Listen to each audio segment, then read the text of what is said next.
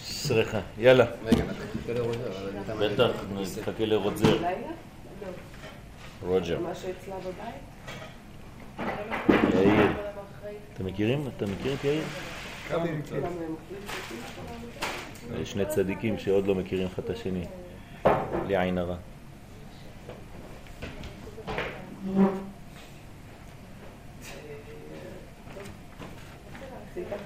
מתחיל להיות אה, זה, אה? מה, טרזן? כן, הולך ומצטער. איך הוא אומר? מצטער. נהיה צעיר.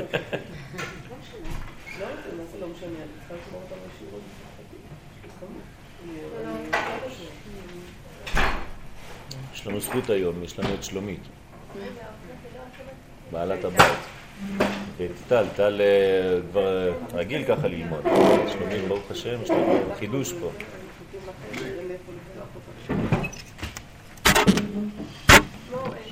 יהי רצון שהבית יהיה תמיד מלא תורה, אהבה, אהבה, שלום ורעות. ונחת מהילדים, בעזרת השם. ראש חודש אה, סיוון, חודש טוב לכולם. הקדוש ברוך הוא יחדש עלינו את החודש הזה לטובה ולברכה, לששון ולשמחה, שנזכה להיות אה, בגדר של ויחן ישראל נגד ההר. הגענו בלימוד שלנו לאיזה חלק? שם בן? לא, יותר רחוק. כן, שם בן אבל בית. תיקונו. התיקון של שם בן. אוקיי, אני רק מזכיר ששם בן נמצא במלכות, זה צריך להוסיף לזה אבסגמה בן. בציור. אשריכם. השם בן הוא רמז למלכות, כלומר שם י' כ' ו' כ' במילוי, במילוי של, של, שחוזר על עצמו. זאת אומרת שכשאתה לוקח את שם השם, י' כ' ו' כ', אתה כותב אותו עוד פעם, ממש אחד ליד השני, יוצא לך פעמיים י' כ' ו' כ', י' כ' ו' כ' זה 26 כפול 2 זה שם בן, זה 52. אז כל פעם שאנחנו מדברים על המספר 52, אנחנו יודעים שאנחנו מדברים על המלכות. המלכות יש לה את המספר הזה, זה פעמיים שם השם. למה?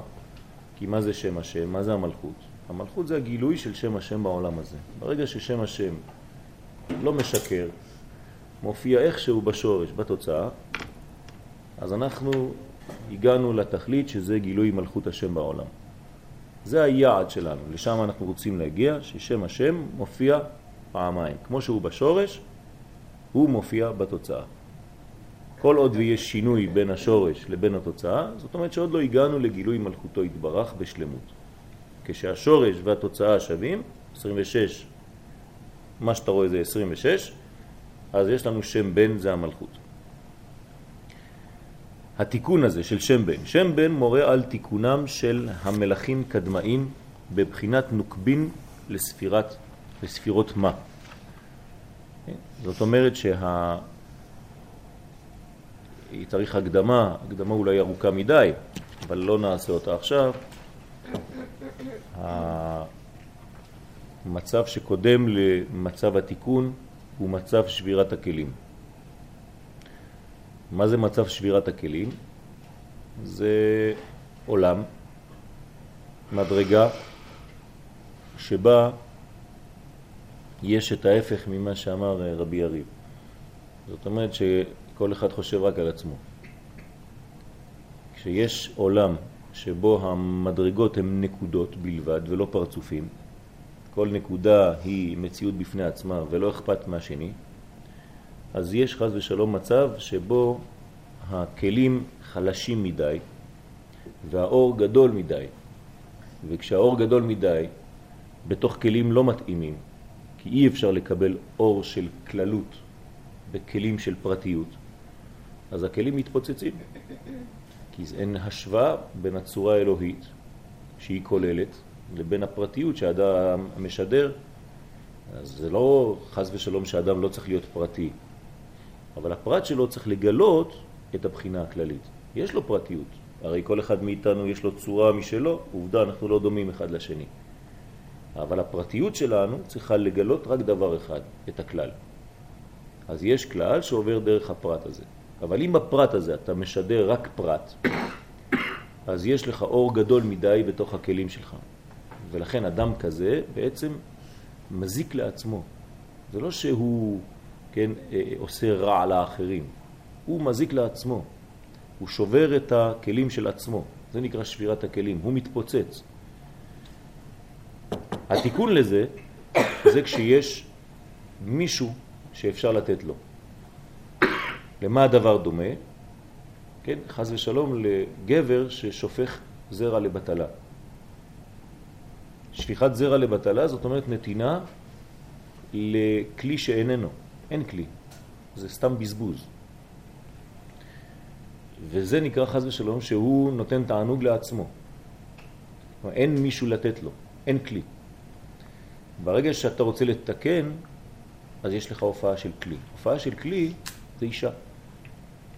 זו הופעה של מדרגה שיש בכוחה לקבל. זה כבר כלי קיבול. יוצא שעכשיו התיקון הוא כשיש נותן ומקבל. כשיש לך שתי מדרגות. כשאדם ניסה, כשאדם מתחתן, הוא באופן אוטומטי עושה את התיקון הזה שאנחנו עכשיו הולכים לדבר עליו, כי הוא לומד להשפיע על השני. אדם שחי חיי נישואים בשביל עצמו, חז ושלום הוא שובר את המדרגות, שובר את המנגנון. חיי נישואים זה כשאתה מתחיל לדאוג למישהו. מלמדים אותך, הקדוש ברוך הוא עושה לך בית ספר לחינוך, איך לדאוג למישהו אחר. בהתחלה זה האישה, האישה זה הגבר, ואחרי זה שניהם ביחד הילדים. כל החיים שלך אתה לומד איך לתת למישהו. וזה עושה אותך אדם יותר כללי, אדם יותר גדול. אז יש נטייה פנימית תמיד לחזור לאינדיבידואליות הזאת, כי אתה רוצה לברוח קצת מכל ה... כן, הנתינה הזאת. כי לפעמים האדם יש לו את הנטיות האלה הטבעיות לחזור, כן, ולברוח מהמצב הזה של השפעה, כי הוא רוצה להרגיש שהוא הוא, כן, יש לו אישיות בפני עצמו והרגשות בפני עצמו, כן, הרגשת ישות, אבל בכל זאת תמיד הוא חוזר לאותו מנגנון של השפעה. אותו דבר בעולמות העליונים. שם בן, זאת אומרת המלכות, הכלי, כן, החלק האחרון של פה, האחרונה, מורה על תיקון של המלאכים קדמאים. היא התיקון של כל המלאכים. למה?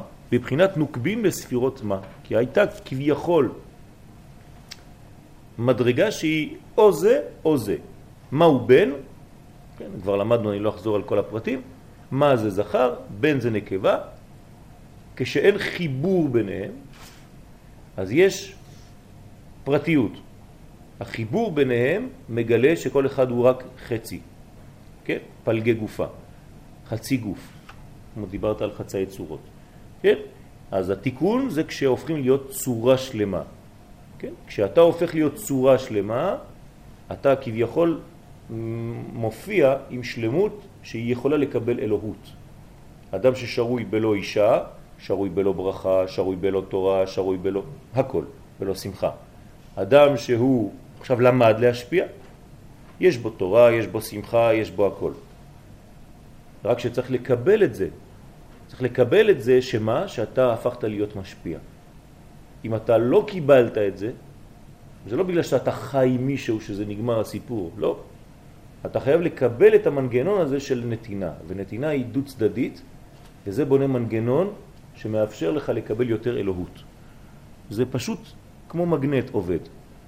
לא צריך מאמצים אפילו. ברגע שאתה באמת אדם משפיע, אתה הופך להיות אדם מקבל יותר שפע. נקודה. יש לך כסף, אתה נותן צדקה, באופן אוטומטי, בלי לחשוב, אתה מקבל עוד יותר מהקדוש ברוך הוא. אם אתה מקבל כסף, אתה שומר אותו בכיס, אז יש לך מה שיש לך, זהו, זה כבר מוגבל, סגרת. אבל אם אתה ממשיך ונותן, אתה הופך להיות גם כן עוד יותר מקבל.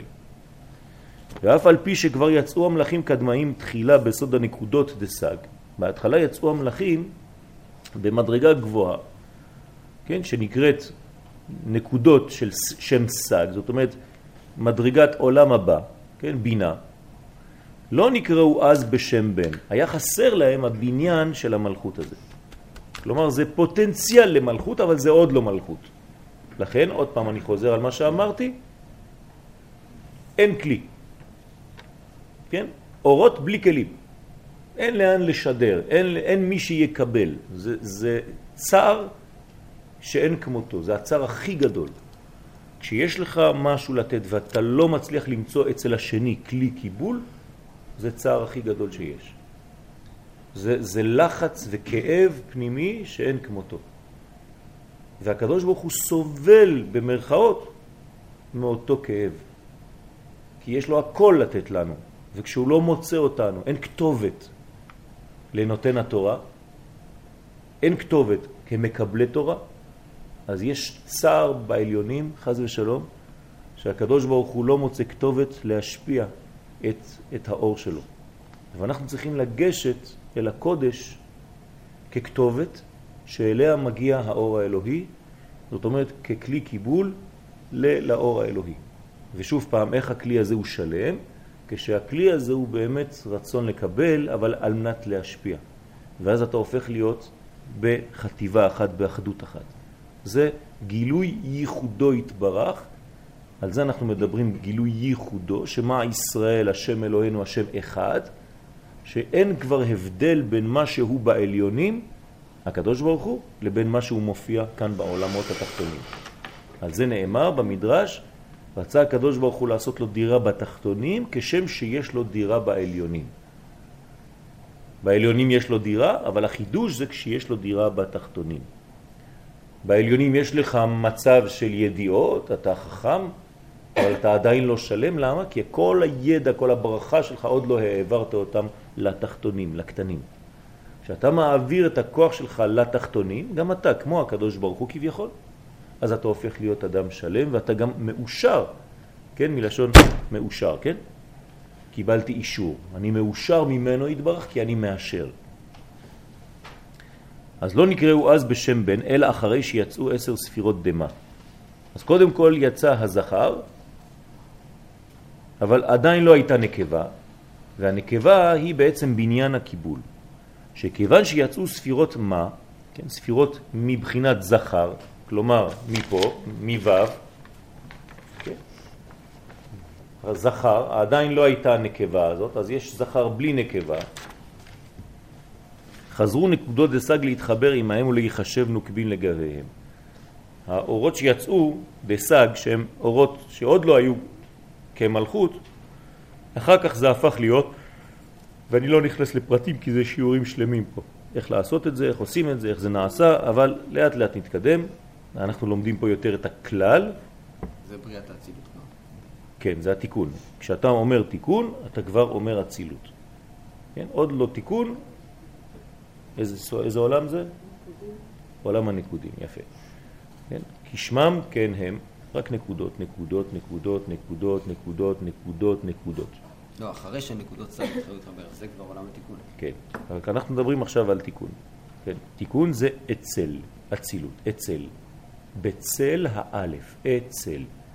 מה זה צל האלף? בצל האחדות. האלף זה אחדות. עולם התיקון זה כשאתה בצל האחדות. עולם הקלקול, עולם הנקודים, זה כשאתה בצל הפירוד. אתה לא בצל האחדות, אתה בצל הפירוד. אתה משדר פירוד, אתה משדר אנוכיות, אגואיזם, כן, אהבה עצמית. זה לא ככה עובד. בסדר? משם והלאה נקראו בשם חדש. אז יש לכם עכשיו שם חדש. מה השם הזה? במקום שמות של סג, הפכו להיות שם בן, הרומז לתיקון המלאכים קדמאים בבחינת נוקבין וספירות מה. עכשיו יש לנו תיקון, תיקון, יריב, אולי תחבק, כולם מתחילים להצטנן פה. ה... זה חלק מהעניין, כן? תמיד להיות בשידור כללי.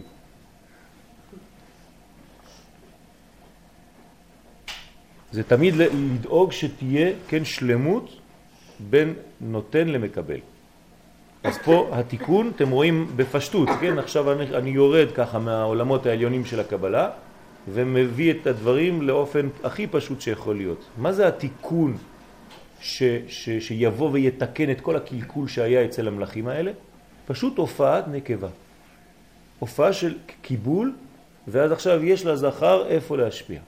פשוט מאוד, זה התיקון. וכשהם מתחברים יוצא תינוק, זאת להיות תיקון. זה התינוק, זה התיקון. תיקון ותינוק זה אותו דבר.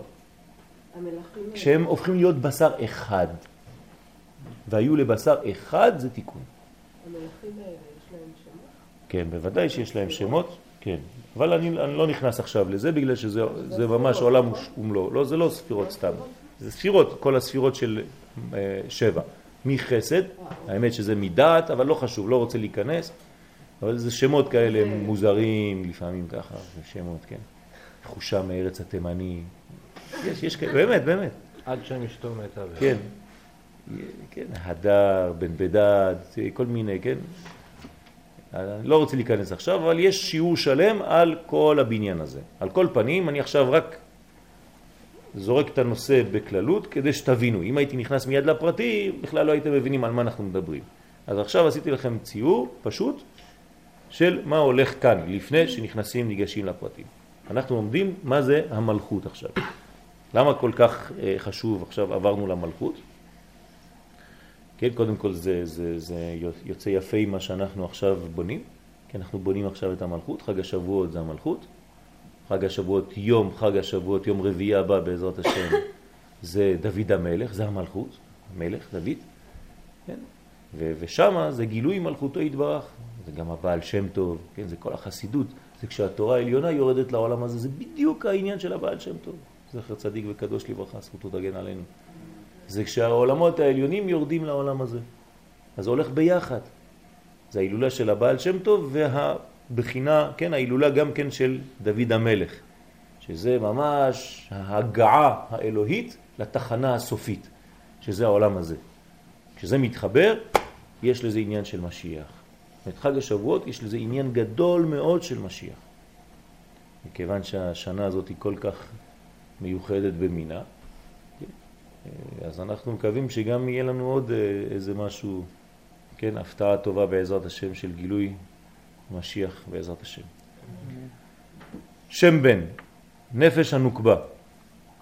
בית בחינות יש בנוקבה. שתי בחינות, כבר למדנו, חזרנו, אבל כל העניין פה של השיעור זה לחזור ולחזור ולחזור ולחזור, רק בצורות שונות. זה כאילו שאתה מסתכל עכשיו על יהלום, וכל שנייה אתה מסתובב מילימטר אחד. ימינה, ימינה, ימינה, ימינה, ואתה רואה אותו מכל הכיוונים. אז זה נראה לך אותו דבר, אבל זה לא אותו דבר. יש לך, אם אתה מדייק, מילימטר אחד של, של כיוון שונה של ראייה, של הסתכלות.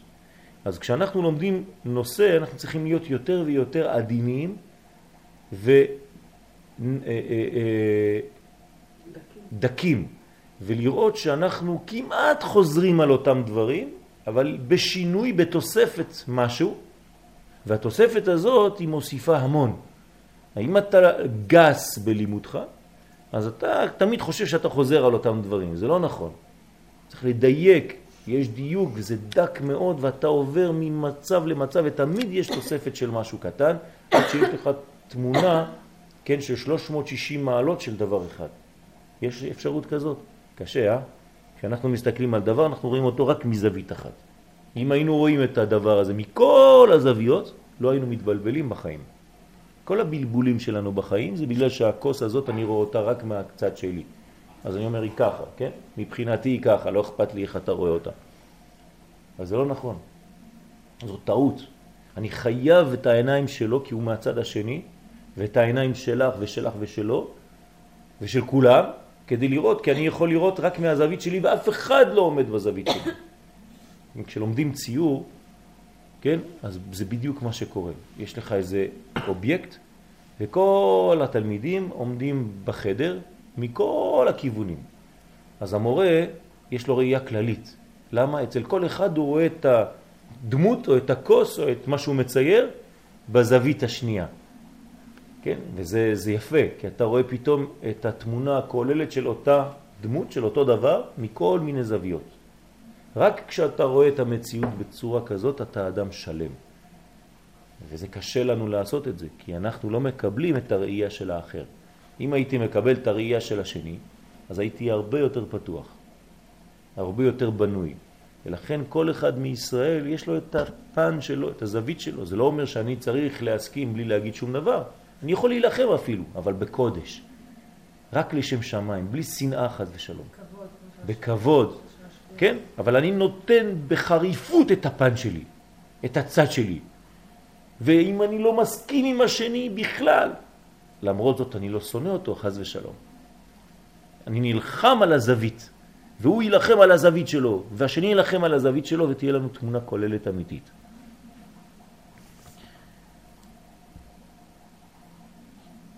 אז בית בחינות יש בנוגבה, אחת בחינת גופה ואחת בחינת נפשה, ושניהם מן הגבורות נבנו. כן? מה יש למציל? אצילות המציל. אצילות. אז המלכות, האישה הרוחנית, יש לה שני מצבים. אפשר, אפשר להסתכל עליה, כן, או בגוף שלה, או בנפש שלה. והאמת שצריך להסתכל בשניהם. כן? אדם אסור לו להתחתן עם אישה אם היא לא מוצאת חן בעיניו פיזית. ואסור לו להתחתן איתה, כן, אם נפשית אין התאמה. צריך את שתי התאמות, זה חשוב. אותו דבר, כן, להבדיל, אבל בעולמות העליונים המלכות יש לה שתי בחינות. האחת חיצונית, שרואים אותה מבחוץ, ואחת פנימית, שזה הנפש, החיות הפנימית שלה. ועם כל זה יש הבדל ביניהם, בוודאי, בין החיצוניות לפנימיות יש הבדל, אבל שניהם חשובים. בעולם הזה אסור לזלזל בגוף, כן? בעולם הזה אסור לזלזל בחיצוניות, אסור לזלזל בגוף. מי שמזלזל בגוף, כן, יש לו בעיה. זאת אומרת שהתורה שלו חלשה. בגלל זה הוא לא מצליח בענייני גוף. הוא חושב שגוף זה תמה, גוף זה צריך לברוח מזה, זה יחסה, כן? זה לא נכון, זה ילדות, זה אנשים קטנים. אנשים ככל שהם גדולים, עד רבה, בתוך עולם הגוף הם מקבלים את האורות הכי גדולים. אמרתי לכם בזמנו שאם אתם הולכים אצל הבבא סאלי, זכר צדיק וקדוש לברכה, כשאתם נכנסים אליו, הוא לא מתחיל לתת לכם שיעורי תורה. קודם כל בוא תשתה, תשתה מחיה, תיקח עוגה, תיקח זה, זה, זה הבבא סאלי? כן. קודם כל תאכל. ברגע שאתה אוכל, אז אפשר להכניס שם חידושי תורה. מי שרוצה מיד להפנד אותך באיזה חידוש, כן, תיזהר. מיד הוא שולף לך איזה משהו, כן? זה לא ככה עובד. החיצוניות הגוף הוא, הוא דבר חשוב, עובדה, הקדוש ברוך הוא שלח אותנו לעולם הזה. לכן אנחנו צריכים לטפל בדברים של העולם הזה. וזה הדבר הכי קשה. לטפל ברוחניות, כשאתה רוחני, אתה הופך להיות מלאך, אין שום בעיה. אבל לטפל ברוחניות בעולם הזה, בגשמיות, עם כל הבלגן שיש פה, זה חידוש. שם אתה מראה כמה אתה גדול. עם כל זה יש הבדל ביניהם, כי גופה נעשה מהערת הגבורות שבזה, שנמשכו לה דרך מסך האחוריים של זה. כן, מאיפה נמשך הגוף של האישה? הגוף של הנוקבה? אה? מהאחוריים של זעיר אנפין. מה זה האחוריים של זעיר אנפין? נהי של זעיר אנפין. יפה, החלק התחתון שבו. תשימו לב, ידידינו, צוריאל ואוסנת ציירו לנו את זה יפה. והם עשו לנו כל מדרגה בנויה משלושה חלקים, כן, במידות. עשיתם את זה בכוונה? כן. זה תלת פרקין של כל מדרגה. כן, כן. יפה. יריב, אשריך. אז זה עבודה קבוצתית, זה טוב. אז כל, כל חלק, כן, זה תלת פרקין. תלת פרקין זאת אומרת יש בו שלוש מדרגות. המדרגה הראשונה נקראת חב"ד, המדרגה האמצעית נקראת חגת, והמדרגה התחתונה בגדול, כן אני אומר לכם את זה, נקראת נאי. למרות שיש פרוטרוט נכנסים לתוך פרטים לכל אחד. אז כשאתה רוצה לבנות מדרגה תחתונה, אז מה, מאיפה לוקחים? מהחלק התחתון שלך. כלומר, מאיפה יוצא התינוק אצל האמא? מהחלק התחתון שבה. מאיפה יוצא התינוק אצל האבא? מחלק התחתון שבו, כן? זאת אומרת, החלקים התחתונים הם ההמשך שלנו, לכן הילדים נקראים הרגליים. של האבא. למה הרגליים של האבא? קודם כל הם יוצאים מחלק התחתון שבגופו ונכנסים לחלק התחתון שבגוף האישה והתינוק בעזרת השם יוצא גם כן בחלק התחתון של האימא. אך נפשה נעשה מעצמות הגבורות שנותן לזה על ידי זיווג. כן? סגולה.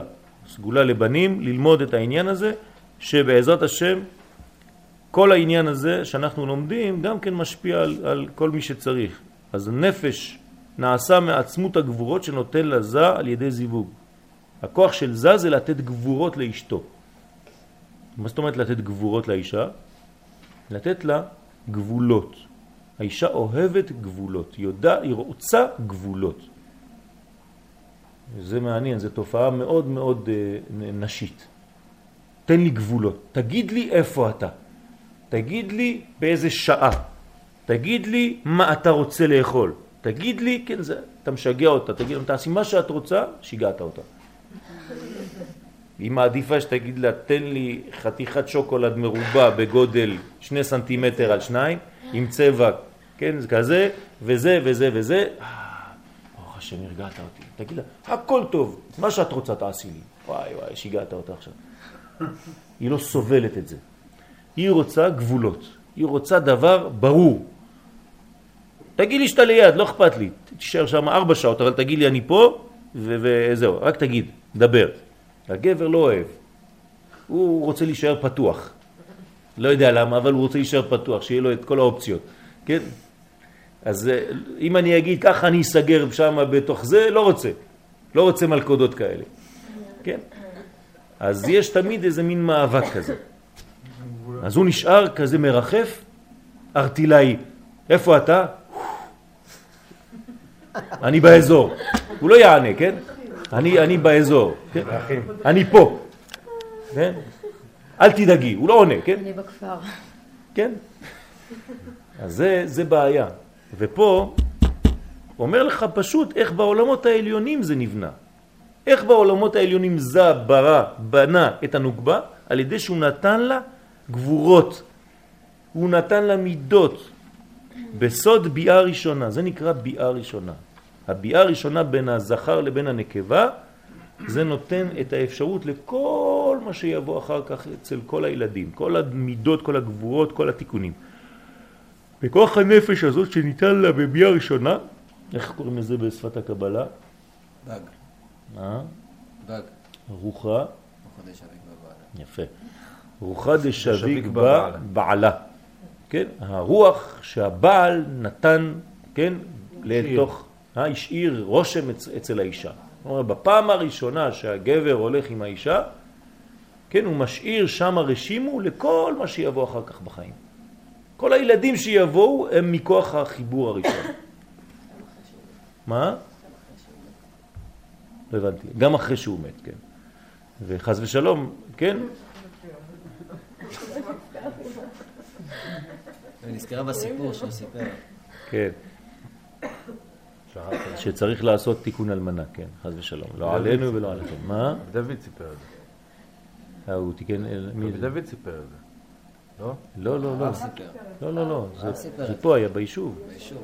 היישוב היה משהו מאוד אה, מזעזע. כן.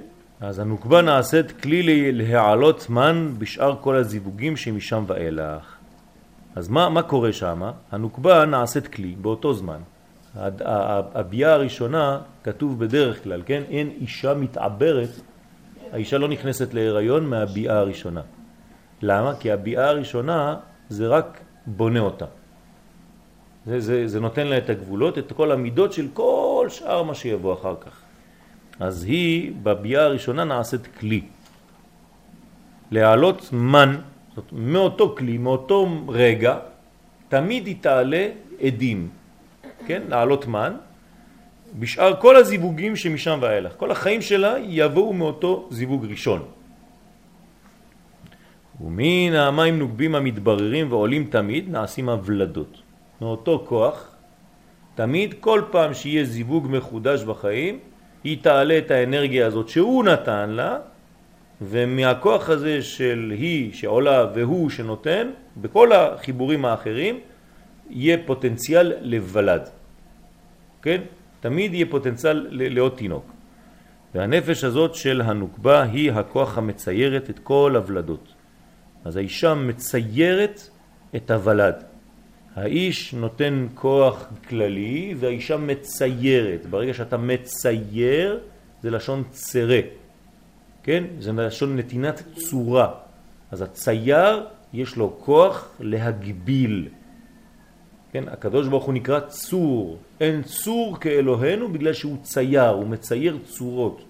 צייר זה דבר שהוא חייב להגביל את מה שהוא רוצה לצייר. אם אתה יודע בדיוק להגביל את מה שאתה רוצה לצייר, בלי לעשות עשר פעמים קו. כן, אני אומר לך למשל לצייר לי את זה, בקו אחד אתה צריך להיות, כן, אה, אה, אה, מצייר את זה.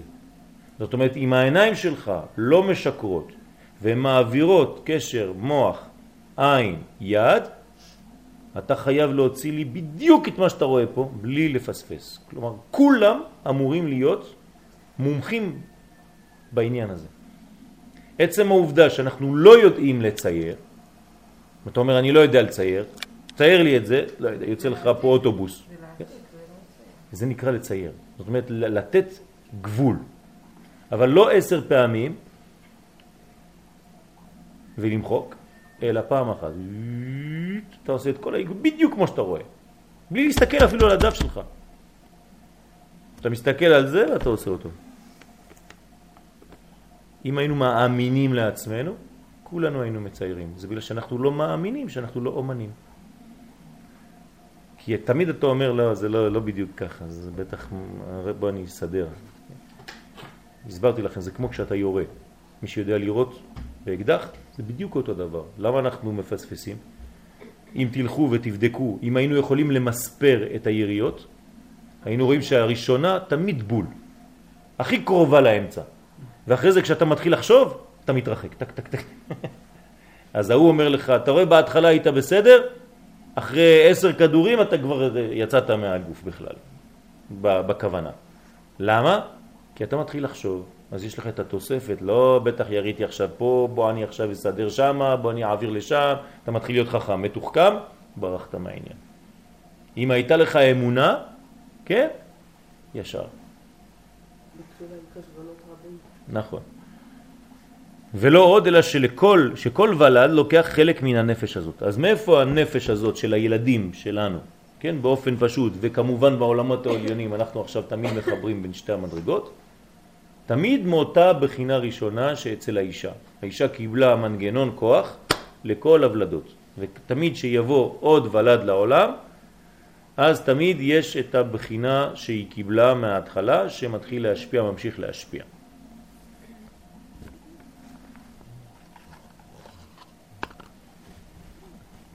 תודה רבה. אז מה זה האישה? עשיית כלי. כן? היא עושה צרה. צרה זה ציור, זה שתי נקודות. דרך שתי נקודות עובר קו ישר אחד. כן? יש שיר כזה, לא?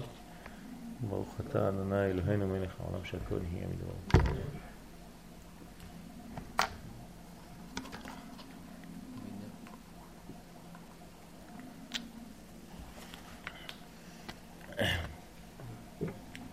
אז דרך שתי נקודות יש קו.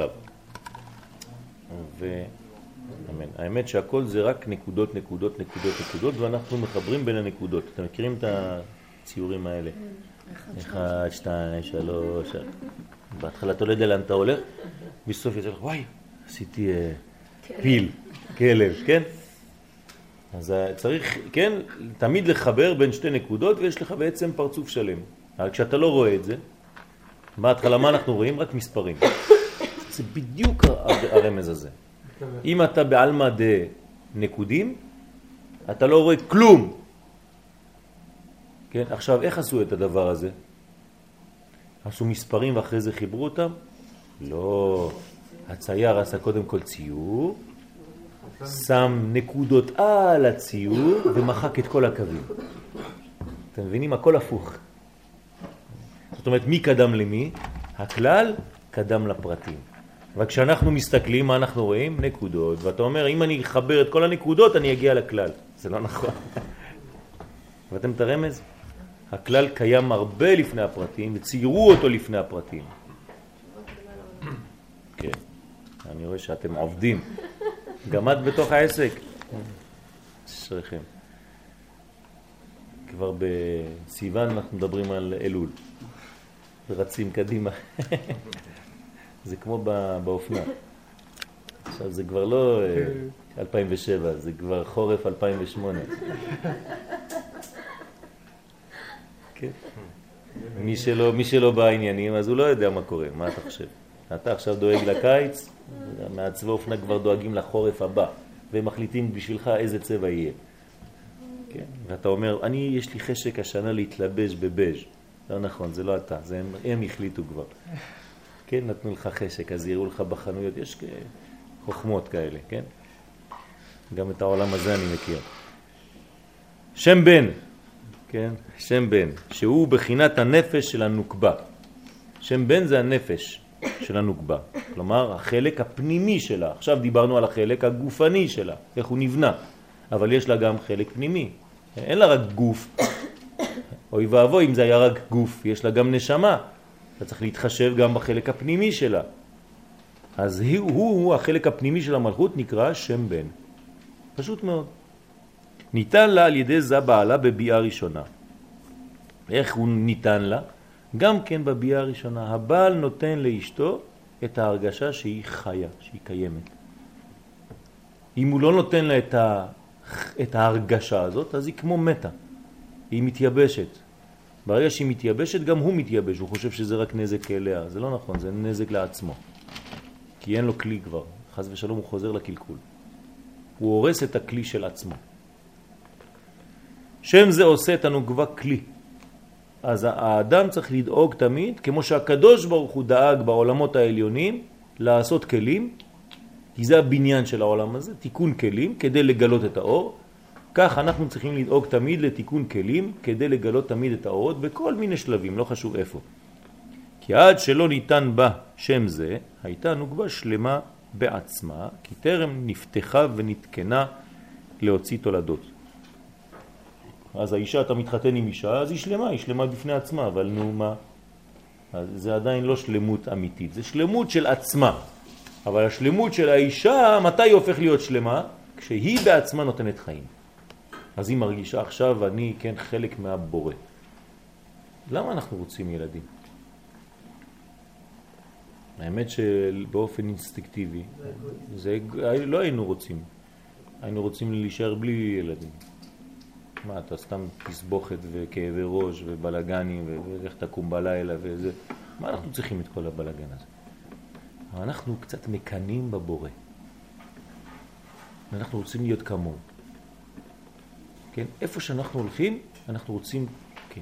יש פעם סיפור של... אה, נשלחתי לאיזה בית ספר בחול. שם שתי כיתות. שתי כיתות של שיעורים, ואמרו לי, אתה יש לך איזה שעה לטפל בכיתה קטנה ובכיתה גדולה. אז אה, זה אנשים שאף פעם לא למדו קודש, וזה, ו... ו, ו, ו... טוב, מה שתנסה להכניס שם. זה קשה. אתה מגיע לאיזה מקום, מה תגיד להם? מה, תתחיל לשחק איתם גולות? מה, מה אתה עושה איתם? יש לך עכשיו שעה, יש לך כיתה א' וכיתה ט' בערך. חצי חצי, מה אתה עושה איתם? נו, מה הייתם עושים? אתה נכנס שם, ריבונו של עולם, תן לי עזרה, מה לעשות? ילדים שגרים בחוץ לארץ, יהודים. אז אה, טוב, אני נכנס ואני שואל ילד, איך קוראים לך? אז הוא אומר לי, פטריק, שמות של צרפתים. אז אני אומר לו, אתה יודע שיש לך שם בעברית? אז הוא מסתכל עליי, אתה קוראים לך חיים. וואלה. אז אחד אומר, אני קוראים לי אה, זה, אה, רוז'ה. איך קוראים לך בעברית? רוז'ה, איך קוראים לך בעברית? אה, אז אמרתי לו, יש לך שם אחר, אתה יודע? יהודה. וואי. וככה כל אחד התחיל, הילדים הקטנים כיתה א', ואני, ואני, ואני, ואני, פתאום נכנסתי לכולם מודעות אחרת. אמרתי לכם, אתה לא רוז'ה, אתה יהודה, אתה לא פטריק, אתה זה ואתה זה, ונתתי לכולם שמות בעברית, וכולם התחילו להרגיש, אז אמרתי להם, אבל השמות האלה בעברית, השמות האלה הם לא פה, הם בארץ ישראל.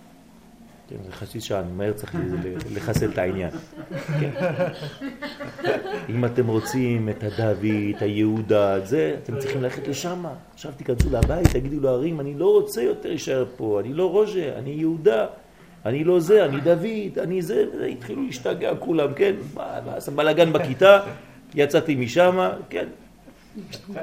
המנהל רץ אחריי, מה קרה שם, בלגן, לא יודע. עכשיו תעבור לכיתה ט'. נכנסתי לכיתה ט', לא, לא אותו דבר, שם כולה ככה. מי זה? תעוף מפה, כן? כבר אין להם מה ללמד, הקטנים לפחות רוצים ללמוד. אתה נכנס לגדולים, אחד יושן, אחד ככה, רגליים על השולחן, לא אכפת להם כלום, זה כבר שיטת ה... כן? הלך. מה אתה עושים כאלה? וואי וואי וואי, הקדוש ברוך הוא, ריבונו של עולם, שלב ב', מה עושים? תגיד לי, מה אתה אוהב בחיים? מה היית הכי רוצה בחיים? אז הוא אומר לי, אני רוצה מכונית אדומה, כן, גג פתוח, זה. רושם על הלוח, מכונית אדומה, גג פתוח. מה אתה רוצה? אתה אומר לי, אני רוצה נעלי ריבוק. הנה, ריבוק, יאללה, ריבוק. וזה מה אתה רוצה? אני רוצה אישה יפה. לא, אישה יפה. מה אתה רוצה? אני רוצה בית ענק, אני רוצה זה, אני רוצה מטוס, אני רוצה זה. כל הלוח היה מלא בכל מה שאחד רוצה. קודם כל זה התחיל לעניין אותם. ואני כתבתי את השמות שלהם ליד מה שהם רוצים. עכשיו, אה, עכשיו אמרתי להם, זהו, כולם כתבתם הכל, קודם כל זה כבר מעניין אותם. אז כבר התחילו לשבת יפה. טוב, אמרתי לו, אתה, אתה רצית אונייה, נכון? תגיד לי, למה אתה רוצה את האונייה? בשביל האונייה או בשביל להרגיש שאתה אה, רב חובל, או שאתה אדם חשוב? הוא אומר לי, כן, זה בגלל שזה נותן לי חשיבות. אז אמרתי, אז בוא נמחוק את זה. אתה לא רוצה אונייה, אתה רוצה חשיבות. וככה מחקתי לכולם את מה שהם אמרו, כדי להגיע למשהו יותר פנימי, ויותר פנימי. ותמיד מחקתי עוד פעם, ויותר פנימי. בסוף הסתבר שכולם רוצים להיות הקדוש ברוך הוא. כי זה, זה העניין, זאת אומרת, שיהיה לך הכל. אמרתי, אתם מבינים מה אתם רוצים? אתה סתם התלבשת עכשיו על נעלי ריבוק, זה כל העולם שלך, נעלי ריבוק. בוא, קח, תכף תקנה. נו, מה יציצה לך מזה? אומר, לא, זה באמת משהו יותר עמוק שאני רוצה, רק אני לא יודע לבטא את זה. אז משכתי אותם לבטא את הפנימיות. ואני אמרתי להם מה הם רוצים באמת. ואז הם גילו שיש עומק ברצון החיצוני הזה, הכלום. יש הרבה יותר תוכן בפנים כשהם חושבים קצת. אז עזרתי להם לעשות את זה. אמרתי להם, כדי לגלות את התוכן, אתם צריכים לקחת את הילדים מכיתה א' וגם אתם לעלות איתם. כן? לאט לאט הבאתי אותם לארץ ישראל, כן? ו- ויצאתי משם בבית ספר, בית ספר סגר אחרי שלושה חודשים. כל התלמידים בארץ. לא, באמת, יש הרבה תלמידים שעלו. או בזכותי, אבל כן, אתה צריך לדעת מה אתה עושה. במקומות כאלה, שולחים אותך לאיזשהו מקום כזה, יש לך חצי שעה לדבר, מה תעשה? איך ת, ת, תשכנע מישהו, כן, אין לך מה, אתה יושב באוטובוס עם מישהו, יש לך עשר דקות. אה? אז אתה מתחיל. מעניין? מה שאתה קורא? אתה לא יודע מה לעשות, כן? עד שלאט לאט אתה נכנס בו. הוא אומר לי, באתי לנסוע בשקט, שיגעת לי את המוח, כן? כל הנסיעה שלי זה כבר נסיעה אחרת. אז אותו דבר, אתם צריכים לנצל כל רגע בחיים. כל רגע בחיים. אדם בא לראות אותי בזה, לקנות ציור בתערוכה, אז בסדר, אני יכול להסתפק בזה ולמכור לו ציור. אבל אני צריך שהוא יצא משם בבלבול מוח. כן, באתי לקנות ציור, מכרת לי, לא יודע מה, עולמות, דברים וזה, שיגעתי אותו, כן? בטח, מה אתה חושב, זה סתם אה, רק חיצוניות, רק גוף?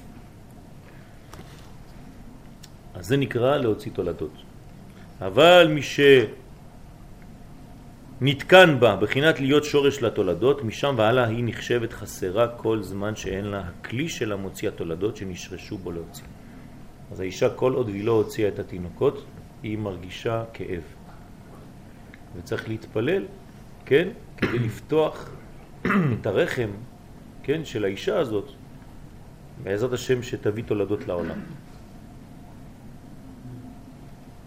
כי זה, זה הבניין שלה, זה התיקון. ולכן זה כאב גדול, וצריך רחמים גדולים ותפילות גדולות, כן, למי שחסר. אנחנו מכוונים גם כן בשיעורים להשלים תמיד את החסרונות אצל כולם. כי בנפש זו של הנוקבה מושרש כמה בנים יהיו לאישה הזו. כלומר, בעצם, בעצם החיבור הזה יש כבר השרשה של כוח פוטנציאל של כמה יהיו תולדות. התולדות הן בתוך המוח של האבא. כן, הזרע הוא נמצא בתוך המוח של האבא. זה נקרא טיפת מוח האב. והוא יורד דרך עמוד השדרה עד שהוא מתבשל למטה בחלק התחתון של הגוף ויוצא וניתן לתוך הבטן של האימא. כלומר, התינוק מאיפה הוא בא? מהמוח של האבא. מהמחשבה של האבא, ועובר אל תוך הגוף של האימא, והיא בונה אותו, כן? זה כמו רקמה, כן? היא בונה אותו רקמות רקמות, עד שהוא נבנה כתינוק ויוצא החוצה. אז התינוק הזה שאתם רואים, כן, חתיכת בשר, זה לא חתיכת בשר, זה, זה בא ממקום גבוה, ממחשבה. איך התינוק הזה בתוך המחשבה של האבא? כן, כל התינוקות שאי פעם יהיו לנו בחיים, הם היו בתוך המוח של האבא. כולם שם, שם זה לא תופס מקום. ולכן עד שלא השלימה להוציא כל תולדותיה, אז האישה יש לה תולדות להוציא. יש לה מספר של ילדים להוציא. כל עוד והיא לא השלימה את כל תולדותיה, היא נחשבת חסרה. איך אפשר לדעת אם השלימה? מה? איך אפשר לדעת? היא יודעת. כן. היא יודעת עד איפה היא יכולה, היא מרגישה את זה. אם מבחינה בריאותית, אם מבחינת חולשה, אם מבחינת רצון עוד להביא ילדים, כן, אסור להכריח, כן, האישה צריכה להחליט, היא מחליטה מתי. זה הבניין של האישה. אפשר להציע, אבל האישה היא מחליטה, היא יודעת, היא מרגישה. אז גם מבחינה הלכתית, כן, יש זמן שהרב יכול להגיד לאישה, עד כאן, זה מספיק. כי אם לא, את כבר לא מסוגלת יותר, זה לא סתם איזה מין אה, מכונה. כן, צריכה גם כן להרגיש ולהיות שלמה וקודם כל בריאה, כן, מבחינה בריאות נפשית וגופנית כדי להביא את הילדים האלה לעולם. אז ברגע שהיא הביאה, היא כבר מרגישה את השלמות, כן? בניך כשתילי זיתים סביב לשולחניך, כן? הנה כי כן יבורך גבר ירא השם. אז בעזרת השם, זה הבניין של, של היראה, תשימו לב, כן יבורך גבר ירא השם, זה יראה. כי היראה זה הכלים, זה המידות. זה מה שבונה את האישה. אז האישה צריך לתת לה קודם כל מידות, גבולות. היא צריכה את זה כמו אוויר לנשימה. חמצן לחיים זה, זה המידות, זה האישה צריכה בניין. כמו שאין בית אל האישה, כן, תן לאישה בית, זה הבניין שלה. זה העניין שלה, אל תתערב במה שיש בבית. זה החלק שלה ממש, זה הארמון שלה. איפה שזה לא יהיה. כן, אבל הבית הזה זה, זה הגבול שלה. זה הבניין, זה המידות. היא חייבת מידות. בכל התחומים היא חייבת מידות, חייבת סדר מידתי. שם בן, בחינת המן הראשונים שניתנו בנוגבה על ידי זה. הוויה דבן, כן, כלומר, כשאנחנו אומרים הוויה דבן, מה זה אומר? מיד. מה זה הוויה דבן? מה זה הוויה דבן? שם י' כ' ו' כ' פעמיים. הוויה דבן, 52, לא לשכוח, כן? כי שם י' כ' ו' כ' פעמיים. מה זה הוויה דבן? אוקיי. הוא בחינת האור רוחה שנותן זה בנוקבה בביאה ראשונה. אז מה זה הוויה דבן בעצם? זה מה שהזכר, הזכר זה י' כ' ו' כ', נותן בפעם הראשונה כבר לאשתו. זאת אומרת, הוא נותן את כל מה שהוא. נכון? עד כדי שזה הופך להיות פעמיים. זאת אומרת, היא הופכת להיות כמו מראה. היא מראה אליו. אתה עושה ככה לאשתך? זה בדיוק הפרצוף שאתה רואה אצל האישה. אני עושה לך ככה. ואתה אחר כך מתלונן. תראה מה היא עשתה לי, היא עושה לי ככה. לא, זה אתה עשית, זה, זה רק מראה. אתה עושה לה חיוך, היא תחייך אליך. וזה ראינו גם כן בקשר שלנו עם ארץ ישראל. זה אותו דבר, ארץ ישראל היא כמו אישה, רק בצורה אחרת, של אדמה. ואם אתה זורע, כן, זה אותו דבר, כן, זורעים באדמה, נכון? סגולה, דרך אגב, להביא ילדים זה לשתול עץ פרי. לשתול עץ פרי תפוח. זה טוב. באמת? כן. למה אני משקר? לא. לא לי. כן, סגולה. סגולה לשתול. יש סיפור ממש של, של, של זוג שלא היה יכול להביא ילדים, ורציתי לעשות איתם חסד, כן? אז אמרתי להם, נתתי להם את הגינה שלי, שיבואו לשתול אצלי. אז הם באו בט"ו בשבט ושתלו, והעץ לא צמח, ולא היו להם ילדים. ממש. ו, ו... אבל, אבל כשזה צומח, כן יש. זה סגולה ממש. למה? כי האדמה זה כמו אישה. מה זה האדמה? יש לך ביאה, אתה, אתה זורע, כן? אתה נכנס לתוך האדמה, אתה חופר, אתה שותל, בדיוק אותו דבר. כן? קוראים לזה זרע. ואז יוצא תינוק, צומח שם בפנים. אז היחס שלנו לארץ ישראל כמו יחס של איש אל אישה. אז אותו דבר, ארץ ישראל, איך שאתה מסתכל עליה, ככה היא מחזירה לך. אם אתה אוהב אותה, היא מחזירה לך את זה בגדול.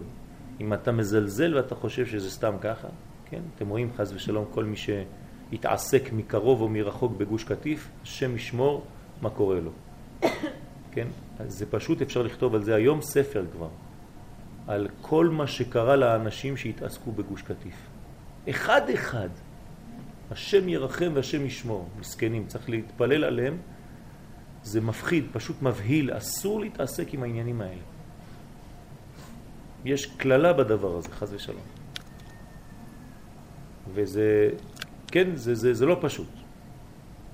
אתה אומר שזה סגולה מצד אחד, אבל הם נטעו את העץ שלהם, והעץ לא פרח, זה לא סגולה, זה פשוט. נראה להם אם יש להם, יהיה להם לא, לא. זה סגולה לשתול, וכשהעץ הזה צומח, כן, תופס, הם לא היו פה, הם לא ראו שזה לא צמח.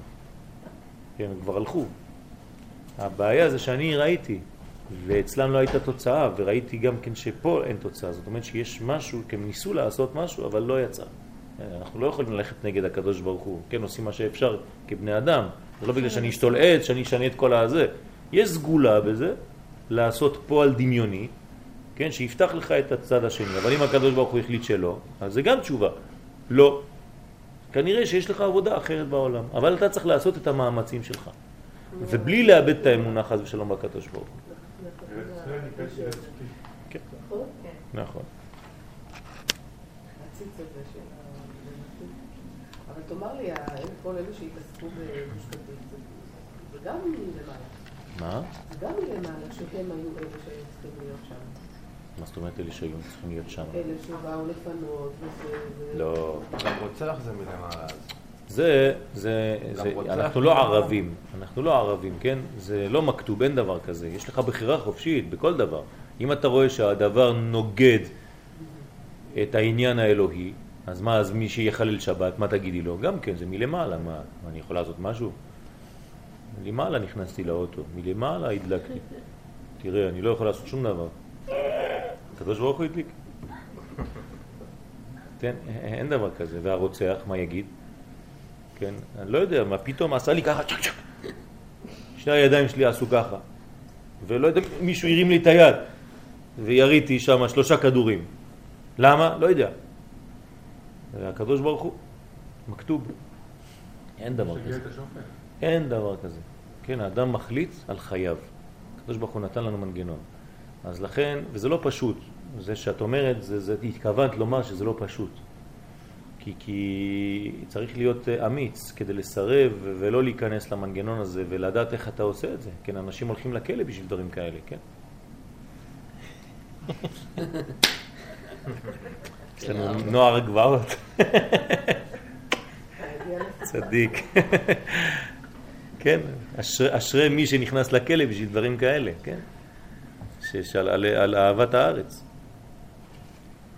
אז, אז יש בניין, יש בניין אה, שצריך להיזהר מאוד מאוד. כן, בארץ ישראל הכל בסדר, בכלא אוכלים כשר, זה מה שהיה אומר אורי אריאל. לא. לא, זה לא אורי אריאל, זה דדה. משה סבן היה אומר את זה. לא, גם הוא אמר לי את זה. איפה אורי אריאל? אורי אריאל אין לו עניין אחר. לא, הוא בארץ ישראל. של- הכלא, הוא אומר, אוכלים כשר שמה. לא, זה דדה, דדה אמר את זה. אורי אריאל אין לו עניין של לא כשר או לא כשר. רק היהודים שמחוץ לארץ יש להם מחשבות כאלה. כי בחו"ל יש נפקא מינה. פה אין נפקא מינה כזאת. אורי אריאל לא יודע מה זה אוכל טרף. כן. שאלה? לא, רציתי לדעת. דדה בבית חולים, הלכנו לראות אותו. למה? הוא עבר ניתוח ויש קצת, אה, בגלל הגיל, אה, קצת, אה, אבל? הכל בסדר בעזרת? השם. כן, ו- בעזרת השם. יהיה פיצה. ימשיך להיות פיצה, בעזרת השם. הבן שלו. כן.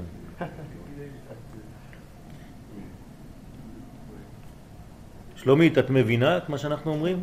מנסה, כן. אני מנסה לפשט את הדברים ל- לרמה הכי אנושית שיכולה להיות. בשבילך אני עושה מאמץ. באמת.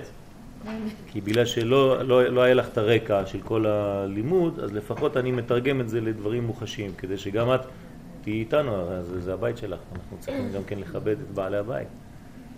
אתה מבין אתה, יריב? טוב. ובכוח הרוח הזה, הנוגבה מתעוררת להעלות מן בכל הזיווגים שלאחר בי הראשונה. וכנגדו, בזה, מד ראשונים מסתרא דמה. אז זה כל זה קודים, כן? מה זה מד ראשוני מסתרא דמה? זה החלק שהוא נותן. הוא נקרא מים זכרים, מים דוחרים, זה נקרא ראשי תיבות מד. היא מים נוקבים, זה ראשי תיבות מן. אז המן זה מה שהיא מעלה, כלומר כשהאישה רוצה זיווג, כן, דרך אגב זה הזיווג הכי נכון, זה כשזה מתעורר ממנה, זה הזיווג של הקדושה, זה כשהיא מראה לבעלה ברמזים שהיא רוצה, כן? זה הרבה יותר חזק מאשר כשהוא בא ודורש, כן? אז זה הזיווג הכי מתאים בבית יהודי, זה כשהאישה מראה שהיא רוצה את הבניין הזה, את החיבור הזה. ואז החיבור הזה הופך להיות בקדושה הרבה יותר גדולה. אישה כי תזריע וילדה זכר. אז הוא מתעורר גם כן, היא מעוררת אצלו את הכוח לתת, במרכאות. מסיתרא דמה, אז הוא בא מהצד של הזכר, שבכוחו זה מושך כל המד מביאה הראשונה ואילך. גם הוא נותן מהכוח הזה של הביאה הראשונה, שהוא יבוא ממעלה למטה אצלה, והיא תבוא ממטה למעלה אצלו. תשימו לב, יש רמז על כל העניין הזה בבניין, כן, גם בבניין הכי פשוט שיכול להיות. הוא תמיד מסתכל לכיוון המקום שממנו הוא בא, בשעת הזיווג, והיא מסתכלת תמיד מהמקום שממנה היא באה בשעת הזיווג. כלומר, הוא מסתכל כלפי מטה, כי הוא בא מן האדמה, והיא מסתכלת כלפי מעלה, כי היא באה ממנו. והנה, בין המן הראשונים שנתן זה בנוקבה בביאה ראשונה, מסיתרא דבן, ובין המד הראשונים שהמשיך זה כנגדה מסתרא דמה, שניהם מבחינת הבן הכללי המה. כלומר, החיבור ביניהם הופך להיות הבן הכללי. מה זה הבן הכללי? פעמיים שם הוויה. שלמות אמיתית. הוא נותן והיא מקבלת בדיוק את מה שהוא נתן. פעמיים הוא נתן י' כו' מה שמופיע אצלה י' כו' פעמיים י' כו' פעמיים שם השם, בגמטריה 26 ועוד 26, 52. המספר 52 מספר חשוב ביותר. כן, זה המספר. זה כוח עצום. כשבנינו את הבית, כן, אז כל המידות של כל מיני דברים קטנים, כן, בנינו אותם לפי מספרים כאלה. אז ההוא השתגע, הקבלן, למה פה זה, מה זה, אז המידות האלה שאתה נותן לי. אמרתי לו, תעשה ותשתוק עכשיו, תעשה זה ככה, תעשה זה 91, זה תעשה 26, זה תעשה זה. שהבניין יהיה לו, כן, כוח רוחני גם בתוך המידות של העולם הזה. בלי להיכנס להשתגע, כן, אבל הוא לא יודע, מה אכפת לו, לעשות מטר או מטר ושתיים זה, זה כן, אותו דבר בשבילו. במקום לעשות אה, פתח 50, תעשה 52, מה אכפת לך? מסוד המק, כן, המלאכים קדמאים, שמהם שורש כל בניין שהוכן מסיטרא דלעילא טרם היות אדם בארץ, לתקן העולם בכוח מעשיו. זאת אומרת, הקדוש ברוך הוא הכין לנו כבר את כל המנגנון הזה לפני שהיו בכלל אנשים בעולם שלנו. זה של הארי זה? אה, זה לא, זה משהו אחר, זה שמחה רז.